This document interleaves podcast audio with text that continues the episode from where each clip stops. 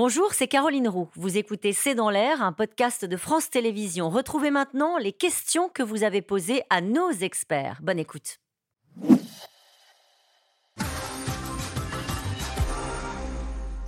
Combien de chars au total l'Ukraine va-t-elle recevoir? Alors l'Ukraine a demandé 200 à 300 chars. Aujourd'hui, si on fait le compte, mais euh, je le disais, le, club Léopard est en train de se découvrir, hein, donc euh, combien on va en fournir, on ne sait pas trop, mais on arrive. On y arriver aux 200 euh, on arrive à 150 à peu près. Bon, c'est-à-dire que pour on en demande 300, on en a la moitié, c'est déjà pas mal. Ça permet de faire deux brigades blindées, deux brigades blindées, ça permet de manœuvrer. Mais je répète toujours qu'il y a deux éléments qui comptent en plus des chars. C'est la manœuvre interarmes, c'est-à-dire tous les systèmes, et la manœuvre telle qu'elle est montée. Le chef d'état-major de l'armée ukrainienne a dit qu'on me les donne. Je sais où je vais attaquer. Je sais où je vais monter la montre. Donc j'espère, ils ont été très bons. Hein. je, rejoins tout à fait ce que vous avez dit tout à l'heure. L'armée ukrainienne, on la regarde quotidiennement et on se dit. Avec admiration? Ah oui, oui, oui. Non, ils sont très bons sur des tas de sujets, hein. euh, et en particulier dans l'utilisation des systèmes et de l'ouverture des systèmes, où on est en train de s'apercevoir qu'ils accélèrent complètement le processus. Ce que vous appelez l'ouverture des systèmes, c'est ben, quoi C'est-à-dire que, par exemple, euh, vous avez des systèmes civils qui vous permettent d'identifier des choses et de transmettre directement ça au renseignement et que ce soit pris en compte directement par les systèmes d'armes.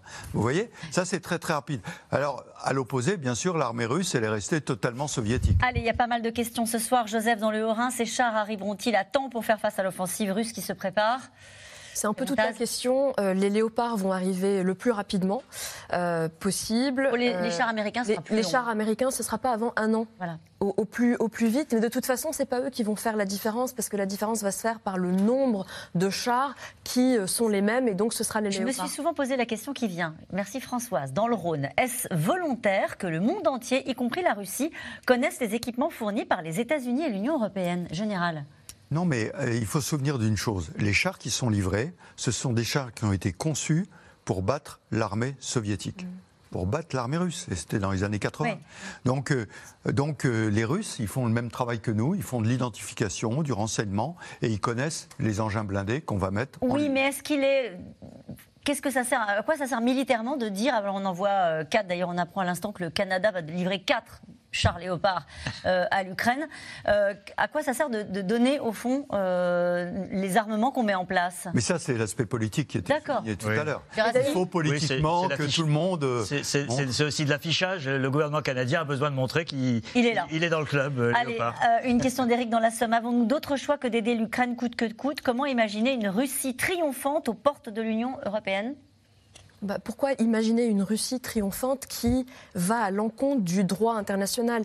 Personne de ce côté ne veut euh, que la Russie soit humiliée ou euh, aller euh, envahir la Russie. Ils veulent juste que la Russie respecte le droit international. Donc si Poutine veut arrêter et veut la, et veut la paix, il, a une opportunité très facile. Il peut juste retirer ses troupes, rentrer chez lui. Personne ne va l'embêter chez lui. Une question de Gaspard apparaît. Quelles mesures le Kremlin pourrait-il prendre en réponse à la livraison par l'Occident de chars lourds à l'Ukraine oh, Je pense que Annie la... de la rhétorique sur le nucléaire va revenir. vécu. Elle va revenir, non? Elle va sûrement revenir, mais elle devient rhétorique, parce que justement, dans les dernières, euh, après Rammstein, on s'attendait à ce qu'il y ait un mot sur le nucléaire, mais il n'y a rien eu. Donc, de ce point de vue-là, même euh, cette surenchère euh, russe est en train de, baisser, faute de, de concrétisation des menaces. Tiraski on a eu la réponse ce matin avec euh, les, nouveaux tirs de missiles sur euh, les infrastructures et sur les villes. C'est-à-dire que depuis maintenant euh, un peu plus de trois mois, depuis l'attaque du pont de Kerch, la, Russie cible les, populations civiles et les infrastructures civiles et donc veut jouer sur le moral des troupes de, par l'intermédiaire des, civils en Ukraine. C'est ce qu'ils vont continuer à faire. Ils ont fait euh, de nouveau ce matin. Quelle différence entre un engagement direct des Occidentaux euh, dans le conflit en Ukraine et une co-belligérance? Alors moi, j'aimerais qu'on m'explique ce que c'est que la co-belligérance, parce que je pense que sur le plan juridique, ça n'existe pas. Premier point. Euh, donc, je vais parler. L'engagement direct, c'est ce qu'ont dit les Russes. Ben, Ils ont dit que c'est l'engagement direct de l'Occident. Ben, ça voudrait dire qu'on franchit la fameuse ligne rouge, l'OTAN rentre en Ukraine et combat avec C'est ce qu'on a compris. Et ben ça, euh, pour l'instant, il n'en est absolument pas question. Les alliés de l'Ukraine cherchent-ils à obtenir la paix ou une victoire militaire de l'Ukraine? Mais depuis le début, évidemment, tout le monde essaye par... D'ailleurs, même les Américains avaient des canaux de négociation et de conversation avec la Russie pour la dissuader de lancer l'invasion. On a oublié ça. Il y a eu plein de, diplomatie américaine, française, allemande, turque, etc., etc. La réalité, c'est que Poutine ne voulait pas négocier. Il a menti au président de la République française en lui disant je ne vais pas envahir et il a envahi. Et puis depuis, il ne donne aucune preuve de, euh, d'être sérieux dans une recherche de la paix. Et à nouveau, s'il veut la paix, il arrête le combat. Il est souvent dans une rhétorique, euh, il a l'impression qu'il est resté scotché euh, à, la guerre, à la Seconde Guerre mondiale. Hein. on l'a entendu tout à l'heure, il est souvent sur cette rhétorique-là. Oui, mais c'est aussi un, argument de le narratif, pour employer un mot à la mode, mm.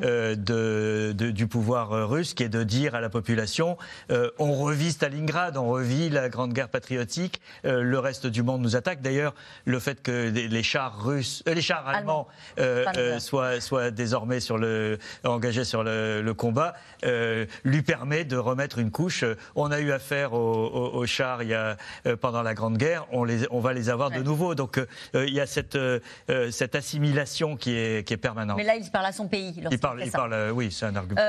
une question de Thomas dans le Rhône. L'Ukraine peut-elle gagner cette guerre sans les avions de chars occidentaux? Chasse. chasse.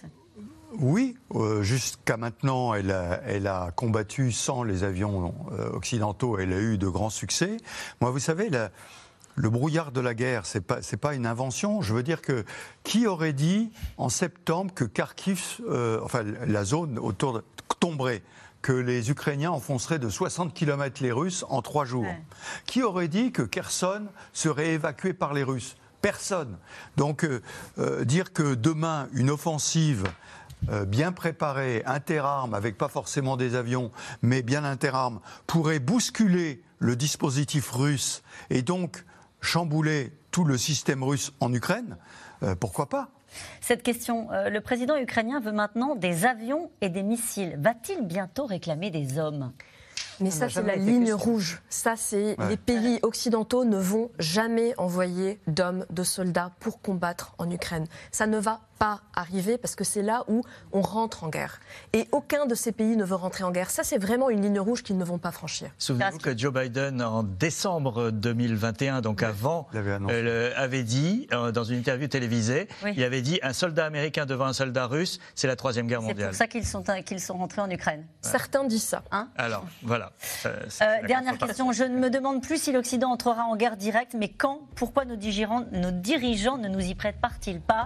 Visiblement, certains sont encore sceptiques sur le scénario. Oui, mais c'est la peur que tout le monde se fait en ce moment. Hein. On parlait du nucléaire, de etc. Euh, en permanence, tout le monde a peur et à juste titre parce que la guerre, c'est dangereux. Merci à vous tous. On se retrouve demain dès 17h30 pour un nouveau C'est dans l'air. Et n'oubliez pas que vous pouvez nous retrouver quand vous le voulez en replay et en podcast. Belle soirée.